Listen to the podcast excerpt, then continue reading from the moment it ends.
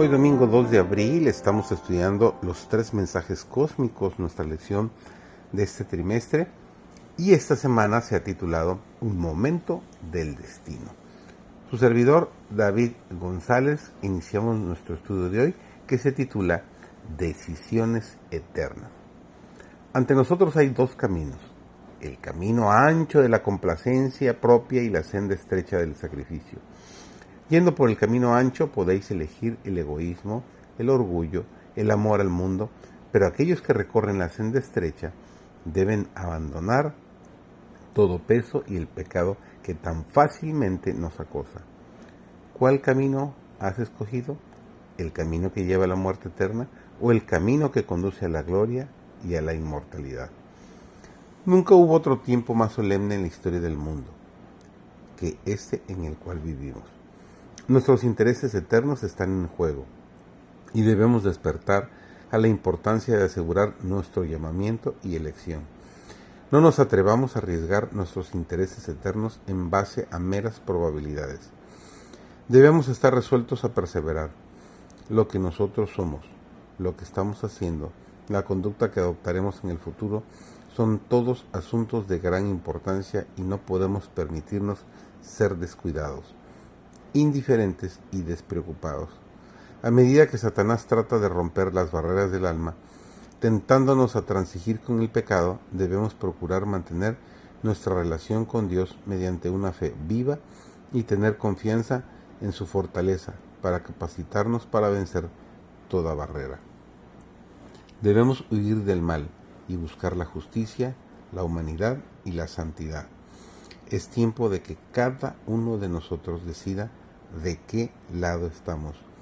Los instrumentos satánicos trabajarán con toda mente que se preste a ello, pero también hay instrumentos celestiales que esperan comunicar los brillantes rayos de la gloria de Dios a todos los que están ansiosos de recibirlos. A nosotros nos toca decidir si seremos contados entre los seguidores de Cristo o los siervos de Satanás.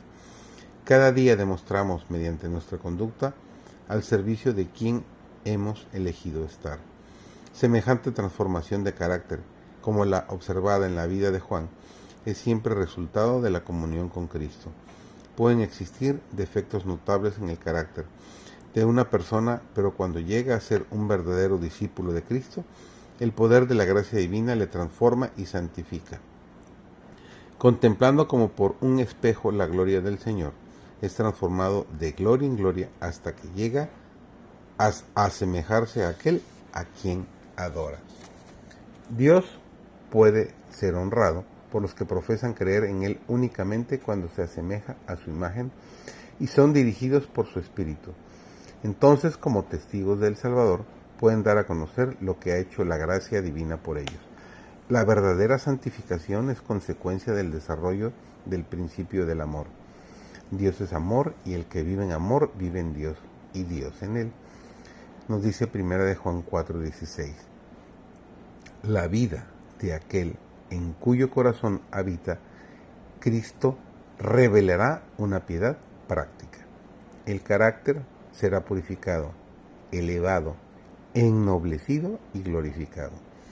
Una doctrina pura acompañará a las obras de justicia y los preceptos celestiales a las costumbres santas. Que esta lección sea una inspiración para ti, para tu crecimiento espiritual y que Señor te acompañe en tu caminar durante todo el día de hoy.